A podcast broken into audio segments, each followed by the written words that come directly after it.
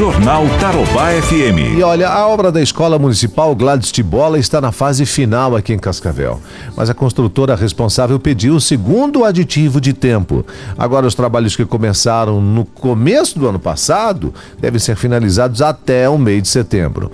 O engenheiro da Secretaria de Educação, o Tiago Cardoso, detalha o pedido feito pela construtora.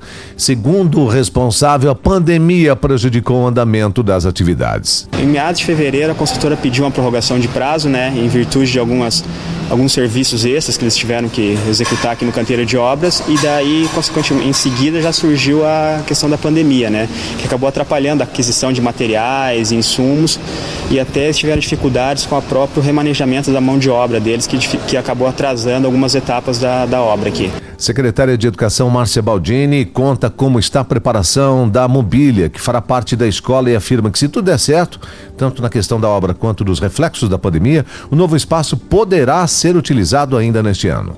Bem, o prazo de prorrogação do contrato, então, agora de tipo de tempo, vai até o dia 27 de setembro.